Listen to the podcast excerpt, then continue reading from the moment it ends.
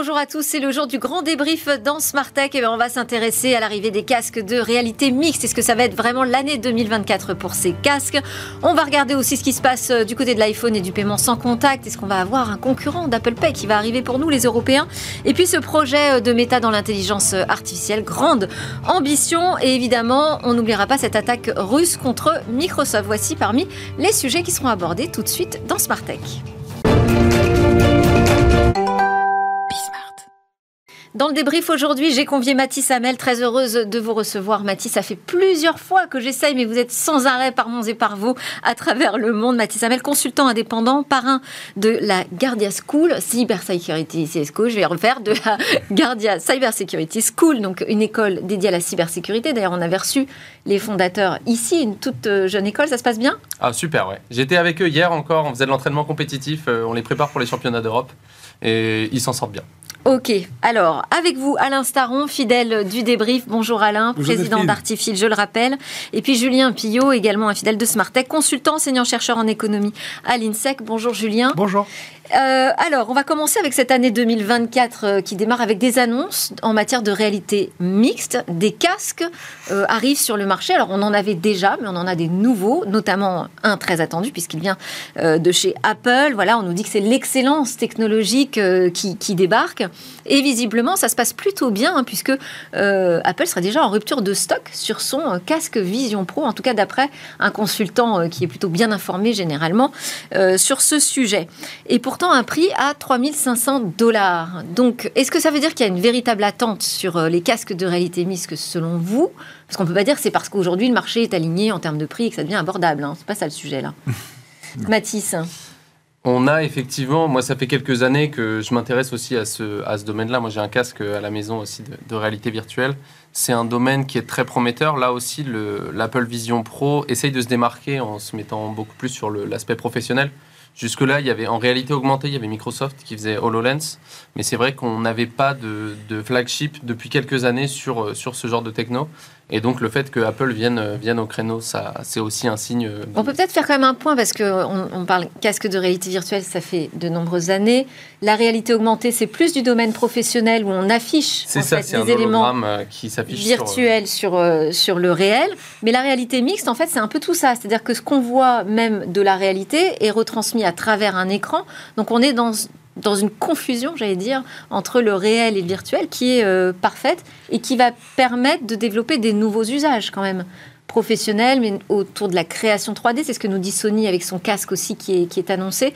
C'est ça qui vous intéresse C'est des nouveaux usages euh, oui, pour l'entreprise, dans la créa Je pense effectivement que c'est le marché professionnel qui peut euh, lancer vraiment ce, ce, marché très fort parce que c'est vrai qu'au côté consommateur, ça peine à se lancer et on sent qu'il n'y a pas peut-être l'intérêt qui était attendu, même s'il y a quand même des, des, beaux produits qui sortent sur le marché.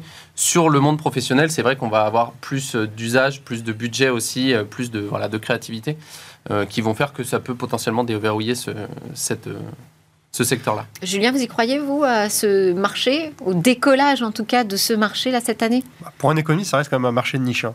On parle peut-être de 150 000 unités euh, vendues, donc euh, ça ne fait que confirmer euh, une chose, c'est que les aficionados... Pas pour le Vision Pro, hein. après on pourrait ajouter les ventes de MetaQuest Pro non, aussi. Mais là, on, là, on parle d'un casque quand même un peu particulier, qui embarque des technologies qui sont particulières, mais aussi à un prix extrêmement particulier également, puisqu'on on parle d'un casque à 3500 euros, euh, enfin dollars en entrée de gamme. il y a une version un peu plus évoluée à quasiment 4000 dollars. Euh, donc ça ne fait que confirmer que finalement, parmi les clients d'Apple, il y a ce qu'on appelle les early adopters, euh, et souvent effectivement dans une optique plutôt professionnelle, plutôt de développement B2B. Et pour que ce marché puisse devenir autre chose qu'une niche, ce qu'on lui souhaite, ça passera par un écosystème applicatif. D'où l'intérêt d'avoir des early adopters du côté plutôt programmatique de la force, plutôt professionnel de la force, qui vont développer les applications compatibles avec cet outil-là et qui vont peut-être derrière bah, générer un confort d'usage, une valeur d'usage pour euh, des personnes comme, euh, vous et moi. C'est avant tout un sujet finalement pour les développeurs. Hein. Je vais vous donner la parole Alain, mais c'est vrai que c'est quand même un sujet pour les devs dont, vous êtes. Euh, oui, moi j'ai fait du dev sur, sur des casques, bah, sur le casque de réalité virtuelle que j'ai à la maison. Hmm. Effectivement, c'est très amusant, ça, ça, déverrouille pas mal de choses. Alors c'est plus compliqué que de faire du, du développement de jeux classiques ou du développement d'appli euh, sur ordi ou sur mobile. Mais on a en fait tellement de possibilités qui sont débloquées que ça va aussi euh, potentiellement aider beaucoup de gens à, à développer des projets qu'ils ne pouvaient pas faire sur, du, sur de l'informatique plus classique. Alors qu'en pense l'entrepreneur, disrupteur, Alain Staron Bah, euh, bravo Apple et merci Apple. C'est-à-dire qu'en gros, ce qu'ils font, c'est qu'ils lancent un nouveau produit dans un marché. Les chiffres que j'ai, c'est euh, un peu moins de 10 millions d'unités vendues euh, en 2022, Mhm. de casques, euh, tout confondu. Tout confondu. Euh, eux, ils visent euh, 500 000 à l'année. Donc l'année où ils lancent, qu'ils fassent 5% du marché, chapeau. Enfin, l'iPhone a mis beaucoup plus de temps que ça à décoller. Mais Enfin, chapeau, attends, que- on n'y est pas, mais, Non, non, mais euh, c'est les 160 ambitions. 160 000. 160 à 180 000 Ouais. déjà. Alors avec un bémol quand même, c'est qu'apparemment il y a un certain nombre de bots qui en ont acheté un paquet pour les revendre en Chine. Ouais. Et donc euh, on parle de euh, on parle de quoi? 3000 appareils revendus en Chine avec une une, une surcote d'un million de 1000 euros de 1000 dollars chacun, ça fait 3, mi- 3 millions de dollars en plus. Donc euh, voilà. Donc, Euh, donc donc à, à prendre un peu avec des pincettes sur le, volume exact. sur la fait. place qu'aura Apple sur ce marché. Mais sur ce marché lui-même, Alors voilà, et l'autre nouveauté que je trouve très bien moi chez euh, dans le Vision Pro, c'est ce mélange donc euh, confusing, enfin confusant, de, Ouais. de réalité euh, mixte. Euh, et le premier intérêt que j'y vois, mais c'est bon, c'est tout ça est très pro- pro- projectif. En fait, on est en termes de, de cognition, on est encore au degré zéro de la cognition du fait Mm. de nos visions 3D. Mhm. On écrit avec un papier, des écrans 2D, enfin voilà. Et en 3D, c'est très très compliqué. Ce qu'ils ont fait en permettant de tout faire en 3D, tout, c'est-à-dire inventer des trucs euh, que vous allez inventer facilement, euh, ça permet de repenser la manière dont on perçoit, non pas le réel, mais les modèles qu'on cherche à faire en maths, en physique, en chimie, en pharmacie, en tout ça. Et ça, c'est une vraie révolution. Mhm. Ça va intéresser les labos pharma, ça va intéresser les architectes, ça va intéresser les, les gens qui font des structures. Enfin, il y, a il y a un paquet de gens que ça va intéresser, pas du tout le grand public. Et ce, qui- ce, ce sur quoi Apple s'est mis, c'est la façon de pouvoir présenter des modèles cognitifs nouveaux, enfin une interface nouvelle pour développer de nouveaux modèles cognitifs. C'est fondamental pour nous. Hein. C'est ce qu'ils savent faire de mieux d'ailleurs. Euh, que- L'iPhone, ça a été ça. Ça a été la possibilité, en renouvelant l'interface entre l'homme et la machine, de donner au programmateur la possibilité de renouveler finalement la façon dont on peut délivrer des services aux humains grâce à de la- du tactile, de la mobilité, de la géolocalisation et, et- Ouais, et tout bah, un tas de choses. Mais alors justement, c'est pas resté que dans le monde professionnel. Ah Ça veut non, dire non. que nous aussi, euh, nous sommes déjà quand même submergés. On en parlait euh, hors plateau juste avant de démarrer l'émission. On est submergés par toutes ces notifications, euh, tous ces messages, tout ce numérique qui envahit euh, notre vie réelle. Comment ça va se passer Mais- quand on sera derrière le casque en immersion totale euh, Ouais. L'interface utilisateur va pas être triste quand même parce que même si on est face à face avec chacun un casque, on voit, je verrai votre image sur votre casque et pas je vous verrai pas en vrai. Mm. Ça va être un peu compliqué. Donc là, il y aura un, un effort d'adaptation, mais c'est pas du tout à ça que je pense. hein. Je pense vraiment à une manière nouvelle de concevoir le monde au sens au sens virtuel théorique, pas virtuel théorique, au sens euh, l'image qu'on se fait du monde. Et, c'est- et donc ça, c'est une vraie révolution qui est en train, qui va arriver, qui est pas du Oui, tout la découverte d'une nouvelle dimension. Une nouvelle dimension. Ouais, ouais. Il y a tout un tas de films d'anticipation d'ailleurs qui donnent des projections de ce à quoi pourrait ressembler un monde dans Et- lequel et on les tous, euh, développeurs, connectés. Bon, Par ce fait type pas de- forcément rêver. Hein, Ça ne euh, fait pas nécessairement rêver, mais encore une fois, l'ajout de valeur que pourront avoir les développeurs par le biais de ces nouvelles interfaces euh, fera toute la différence entre un produit qui restera un produit de niche ou quelque chose qui va être amené à se, à se massifier. Et d'ailleurs, je pense qu'on aurait tort de considérer que euh, entre la réalité mixte, la réalité augmentée et la réalité virtuelle, il y a une bataille de standards. Non, c'est pas assimilable à une bataille de standards parce que chacune de ces technologies va avoir ses usages qui lui seront propres. Ouais. Probablement que la réalité virtuelle sera plus des usages beaucoup plus orientés autour du gaming, de l'immersion totale, euh, peut-être euh, dans les métavers les plus immersifs, si on se projette vraiment très Mhm. très loin, alors que la réalité augmentée aura probablement davantage d'applications dans le monde industriel.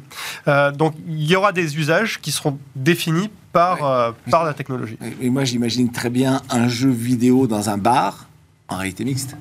Tout à fait. Et je vous vois tous avec euh, des armes de laser, des je sais pas quoi, des. Ouais, et, et en fait, moi, je, pense- je pense au contraire qu'il y a un truc qui va gagner, c'est probablement la réalité mixte, et que, et que les développeurs sont là pour accoucher parce qu'ils ne le savent pas eux-mêmes. hein, Des produits, des features, des, des, des- des- des applications qui plairont et qui apporteront quelque chose au public. Mm. Donc Apple a vraiment besoin. Apple a fait la, la, la, la tambouille, a fait la- il a fait l'appel. Il faut trouver la mine d'or. Ouais. Et euh, ça posera aussi sans doute des nouveaux défis en matière de cybersécurité. Ah, ça oui. Euh, de toute façon, la cybersécurité, plus euh, il y a de surface d'attaque potentielle, plus il y a de boulot pour nous. Donc, euh, moi, je suis très content aussi. Mais effectivement, euh, tous ces nouveaux produits, même les véhicules connectés, euh, d'avoir de plus en plus de services de produits connectés à la maison et tout ça, bah, en fait, ça fait des vulnérabilités potentielles en plus qu'il va falloir protéger. Après, euh, voilà, on va pas être dans un monde où euh, on est euh, piraté sans cesse et où, où le, le monde est dangereux parce que la cybersécurité saura euh, s'adapter, mais effectivement, ça va être, mais- ça va être complexification du domaine. quoi. Le tracking de l'œil de Vision Pro, ça permet de mesurer le pouls, la tension, euh, attention artérielle, pas seulement la, L apostrophe attention. Et donc, dans la santé, de manière indirecte, hein, on s'en rendra pas compte, mais on va être monitoré comme Mm. jamais. Mhm. Il y a déjà des assurances euh, aux États-Unis qui commencent à, à mettre des, des bonus sur le contrat si vous acceptez de leur transmettre en télémétrie les données de l'Apple Watch et tout ça pour euh, qu'ils s'assurent que vous êtes en bonne santé et du coup, bah. Et alors le, le booster que j'imagine sur l'économie de l'attention, euh, Julien, puisque effectivement ce tracking hyper précis en permanence de là où on regarde, là où on clique, à quoi on joue, qu'est-ce qu'on fait, euh, ça, ça laisse des possibilités de nouveaux business quand même assez importantes. C'est extrêmement intrusif, mais on peut penser que le droit, de toute façon, va voilà, mettre quelques garde-fous et quelques limitations sur ce que les professionnels auront le droit de faire des données en question. Ouais. Et ça, ça, pour le coup, je pense que attention, on est à la limite. C'est-à-dire que si je suis un- j'ai un casque, je suis plus devant un écran, je suis devant un autre écran. Donc Ouais. j'ai pas de temps de cerveau disponible de plus. C'est le même. Mm. Je vais plus se valoriser parce qu'il y a plus d'infos sur moi, sauf que les cookies ont un peu du plomb dans l'aile et on peut pas faire ce qu'on veut avec le RGPD. Donc je suis pas du tout sûr que ça aille très loin dans ce sens-là. Ça va qualifier un peu mieux. Ouais, ils vont être créatifs, je pense, Mm. dans la Oui, com et le je suis marketing. Et le législateur aussi. C'est vrai, mais peut-être un petit peu après coup, non Bon, allez, deuxième sujet, l'accélération de méta sur l'intelligence artificielle, puisque euh, là, on va avoir une intégration de faire donc euh, l'historique laboratoire de recherche en IA euh, du groupe Meta, à l'origine Facebook qui va rejoindre donc cette division qui avait été créée très récemment autour de l'IA générative avec cet objectif de mettre au point une intelligence artificielle générale. Alors là, attention, c'est le nouveau Graal, hein, cette intelligence, donc qui ne sera plus euh, spécialisée pour répondre à certaines questions dans certains domaines, mais qui sera capable eh bien, de simuler cette, euh, cette intelligence humaine qu'on a quand même du mal hein, à modéliser encore, mais visiblement, c'est cette direction euh, vers laquelle nous allons. Et en tout cas, Yann Lequin du laboratoire euh, y croit beaucoup. Alors, Mark Zuckerberg nous dit qu'il a toujours la volonté de faire cela de manière le plus euh, ouverte possible, la plus ouverte possible. Euh, on peut s'en réjouir puisqu'on partage finalement les résultats de recherche avec le plus grand nombre. Est-ce que c'est pas aussi un danger? Est-ce que c'est responsable finalement, j'ai envie de vous demander, euh, d'ouvrir ces recherches dans ce domaine à tout le monde? Alors ouvrir les ouvrir ces recherches là à tout le monde, je pense que c'est fondamentalement pas une mauvaise idée parce que ça évite justement qu'il y ait un monopole sur ça. Euh, après moi j'ai aussi toujours tendance à prendre avec un petit grain de sel les annonces de Meta. Euh, donc certes sur l'intelligence artificielle ils sont excellents, ils ont un très bon labo, le FAIR qui est d'ailleurs installé aussi en France, Ouais. qui ont des, des très très bons chercheurs. Euh, néanmoins, par exemple, on retiendra un petit peu le fiasco du métaverse euh, de, de Meta qui, qui a entraîné un gaspillage de, de dizaines de milliards de dollars, hein, si je dis pas de bêtises, qui finalement va être abandonné parce que, parce que voilà, c'est un, c'est un gouffre sans fond qui avait été Alors- en fait fait euh, pour, pour obtenir un effet les d'annonce. deux, les, deux, les, deux, les deux peuvent avancer de, de Oui. pair. D'ailleurs, dans, la, hein. dans Ah la oui, oui, communication, ils, ils y a les ont rassemblés. hein. Oui, euh, oui, je- mais justement, Meta, Meta aime beaucoup profiter de ces effets d'annonce parce qu'ils savent que ça a énormément d'impact. Euh, ils peuvent derrière récupérer de l'investissement, récupérer de la, euh, voilà, de, de- de la confiance euh, populaire de- dans leurs nouveaux produits et tout ça. Néanmoins, on se rend compte que derrière, sur l'exécution, c'est pas forcément les champions. Mhm. Julien Après, on peut pas trop leur en vouloir d'être très en avance sur les marchés. Euh, et il en ressort toujours quelque chose. C'est-à-dire que tout ce qui a été investi dans le métavers, ça a probablement fait avancer la recherche fondamentale et appliquée. Et peut-être que c'est des choses qui ressortiront des cartons dans quelques années et sur lesquelles ils auront, ils auront pris de l'avance, en fait. Mais en vérité, c'est vrai. Euh, faire une annonce autour de, autour de l'intelligence artificielle générative, euh, enfin, à portée générale, euh, ça permet aussi de remettre un coup de projecteur sur la boîte, dire attention, on est sur des innovations qui nous projettent sur une stratégie de très long terme. Et, euh, Oui, Parce qu'on les trouvait un petit peu à la traîne finalement, Exactement. derrière euh, OpenAI, Google. Mhm. eh, Exactement. Et donc, du coup, bah, effectivement, ça, ça sécurise les investisseurs et éventuellement, ça peut attirer de nouveaux investisseurs dans, dans la boîte à un moment donné où il y a, il y a besoin de cash pour Et mener même cette. des euh, talents. Parce Exactement. qu'il va y avoir une vraie guerre hein, sur les talents en IA. hein. Il- il- mais il manque pas. Il manque pas les talents en IA. euh. Ah, en tout cas, y, il y a une capacité d'attractivité qui est très forte dans ces boîtes-là pour à aller les chercher euh, dès la sortie euh, de leur euh, formation Donc les big tech sont universitaire. pas les plus mal placés hein, pour aller euh, faire du recrutement, j'imagine. C'est ça. Mais malheureusement, les big tech, pour l'instant, on attend encore euh, l'arrivée d'une big tech française euh, qui fait de l'IA. Parce que voilà, euh, euh, faire, donc Facebook a un labo de recherche en France. C'est une boîte américaine fondamentalement. Et on n'a pas de. On manque encore un petit peu de cette souveraineté-là. Il y a une, il y a une, une entreprise très prometteuse là-dessus qui est plein d'anciens, notamment d'OpenAI et de, de Meta, là, qui ont monté une, euh, une, une start-up qui s'appelle Mistral, qui est, Mm. à mon avis, un des très très bons candidats pour, pour cette souveraineté-là. Mais on n'arrive encore pas à la cheville, que ce soit au niveau des budgets, au niveau des talents, euh, enfin de, de la quantité de talents qui, est, qui sont recrutés et tout ça. euh, on, va, on est vraiment à la traîne en Europe.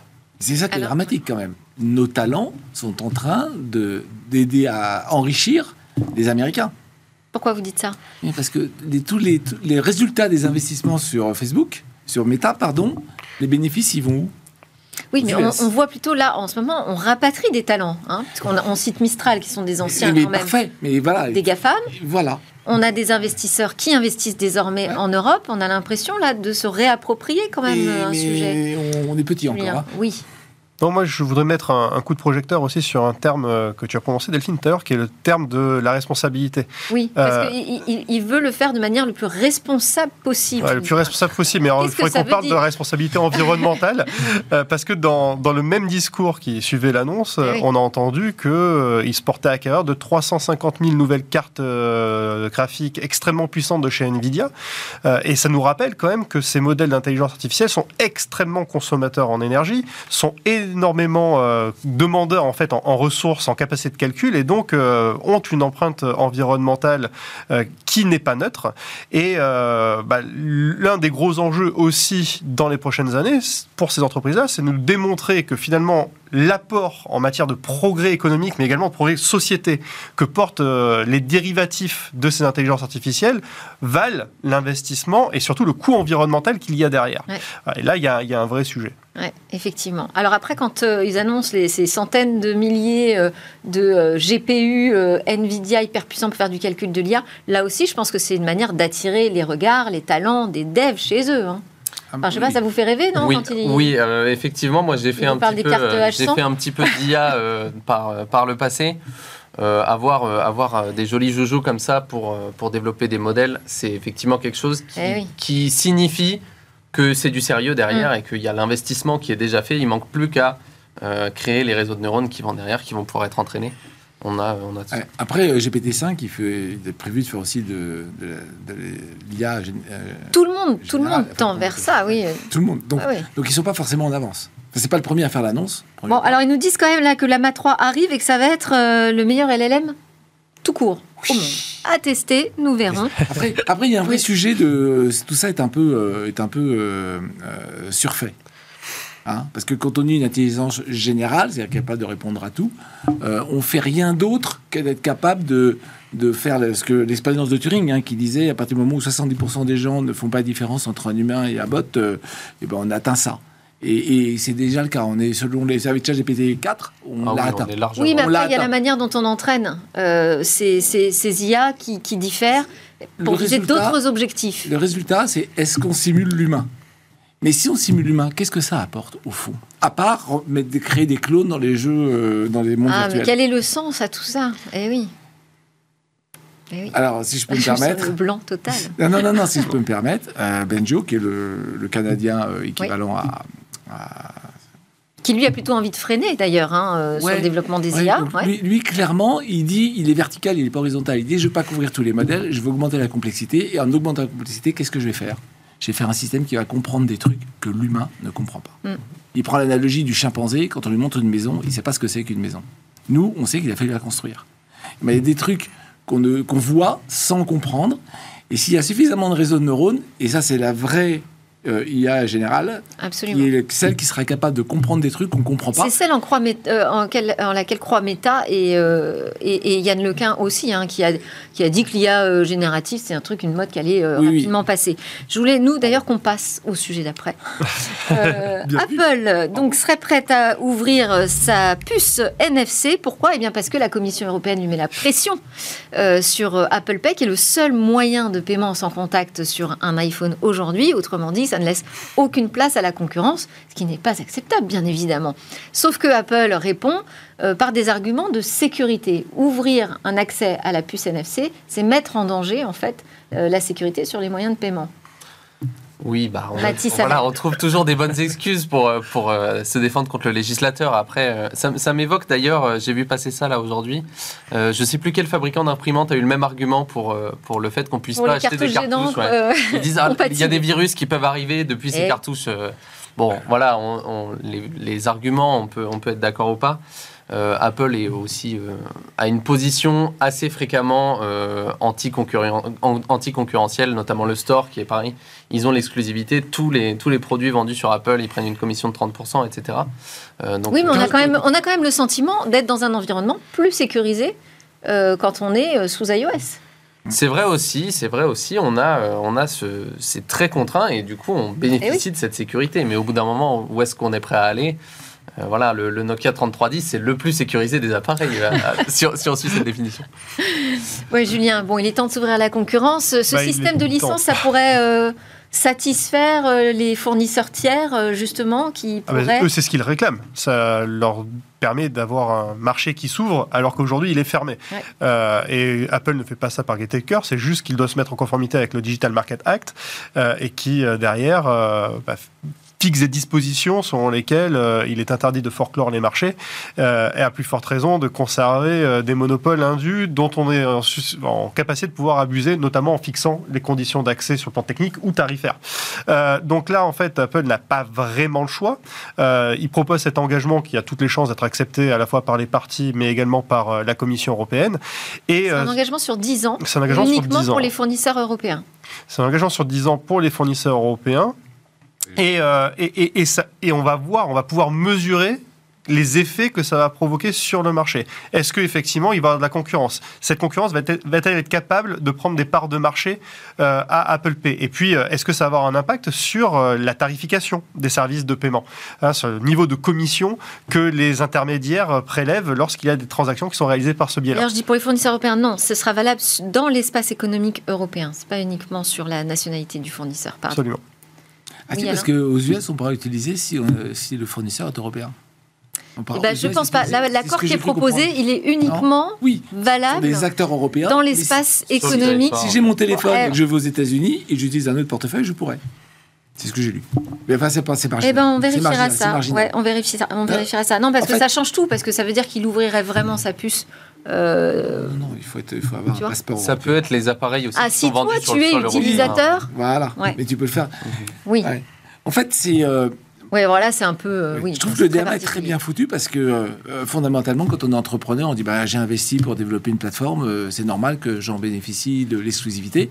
Et le DMA dit il n'y a pas de problème jusqu'à un certain point.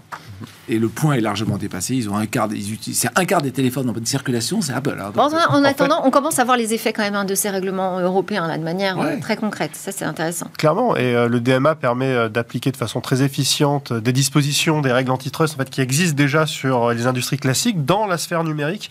Et euh, ce que dit finalement la Commission européenne, c'est que en l'état actuel des choses, avec cet écosystème extrêmement fermé euh, autour des produits Apple, Apple Pay a toutes les a tous les atours, tous les apparats de ce qu'on appelle une facilité essentielle. Et une facilité essentielle, à un moment donné, ben, il faut pouvoir la partager euh, dans des conditions d'accès technique raisonnables et non discriminatoires, de façon à pouvoir créer de la concurrence là où aujourd'hui ça n'existe pas. Après, la vraie question, c'est est-ce que ça va marcher quoi? On a beau ouvrir, on a beau dire ok, c'est gratuit, allez-y. euh, les usages, c'est fort quand même. Enfin, il va falloir que je reprogramme ma montre et mon téléphone Mm. pour dire euh, finalement j'utilise, je change de portefeuille. À charge au fournisseur de proposer une solution hyper ergonomique, efficace, sécurisée. Mais oui, mais ça reste sur la plateforme d'Apple. Donc euh, à un moment, t'as pas toutes les clés. Allez, je voulais quand même que Mathis nous parle de cette attaque russe contre euh, Microsoft avec des vols de mails, de documents de collaborateurs de Microsoft, des cadres euh, et même des cadres qui travaillent dans les services juridiques. Enfin, avec une attribution qui a été faite hein, à un groupe de cybercriminels et une attaque qui sera liée à celle de SolarWinds, donc qui a quand même mis à mal des données. Euh, au niveau international, hein, finalement. Qu'est-ce qu'on sait de plus? Qu'est-ce que vous savez, vous, Mathis Hamel, sur, sur cette attaque et sur ces cybercriminels? Donc, c'est une attaque qui n'a pas été revendiquée, mais qui a été attribuée. C'est-à-dire que le, les services de sécurité de Microsoft ont dit avec une grande certitude que c'était cet acteur donc étatique russe euh, donc, c'est-à-dire que c'est voilà, un groupe de cybercriminels qui est sponsorisé, qui est financé par le, par le gouvernement russe, les, les, services de renseignement. Euh, on a en fait euh, depuis quelques années cette, ce shift sur les cyberattaques historiquement, c'était beaucoup de cybercriminels, de, petites euh, frappes dans leur coin qui vont aller euh, euh, attaquer des petites entreprises, des choses comme ça, voire même des plus grandes entreprises, mais, mais on restait en dehors de ces, de ces cercles-là, d'aller attaquer Microsoft, Google et tout ça. C'était extrêmement rare. Là, on commence à arriver, pour faire écho aussi à, à ce qui s'est passé chez SolarWinds, euh, à attaquer des acteurs plus globaux et en fait qui vont être des sous-traitants d'énormément d'entreprises, notamment des services euh, américains, donc des ministères, des choses comme ça. Euh, tout ça pour pouvoir attaquer en fait une seule cible et pouvoir faire un rebond sur des milliers de cibles. SolarWinds, c'était un petit peu ça, donc c'est un système d'administration de, de réseaux et d'ordinateurs à distance qui était installé chez énormément de, clients. ce, client-là, donc cette entreprise-là s'est fait attaquer. Il y a eu un virus qui a été introduit dans une mise à jour et pendant un an, ils s'en sont pas rendus compte. Donc pendant un an, il y avait euh, ces mêmes acteurs russes qui avaient un petit peu un accès euh, d'administration euh, de voilà de, l'œil qui voit tout dans énormément de réseaux, notamment le, département de la justice américain. ça avait fait pas mal de bruit. Et là, avec Microsoft, on s'y retrouve encore. Alors là, ils ont attaqué plus directement des individus pour récupérer des accès à des boîtes mail. Il n'y a pas eu de preuve de compromission à l'heure actuelle. Mais on peut se douter que voilà, déjà rien que des documents qui ont. On peut imaginer des résonances en Europe aussi?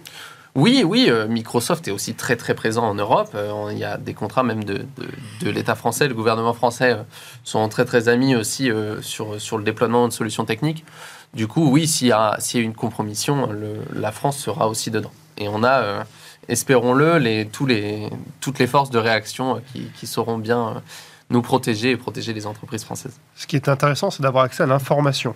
Euh, et ça, on le doit à une directive assez récente euh, de la SEC aux, États-Unis, qui depuis juillet de l'an dernier, donc c'est vraiment très récent, exige des entreprises cotées qu'elles fassent publiquement savoir lorsqu'elles font l'objet en fait de, fuites de données ou euh, de cyberattaques. Essentiel. Et sans, sans ça, peut-être qu'on n'aurait rien su. un mot de conclusion? Euh, a, il nous reste 30 secondes. Bah, on a changé de monde maintenant. Euh, c'est dans le cyber que ça se passe et ça se passe euh, très violemment. On a intérêt, je pense, à muscler toutes nos armées dans ce monde-là aussi, plus que ce qu'on fait aujourd'hui. Absolument. Merci beaucoup à tous les trois, Mathis Hamel, Alain Staron, Julien Pillot. C'était Smartech. Merci à vous de nous suivre avec une grande fidélité sur la chaîne Bismart. À très vite.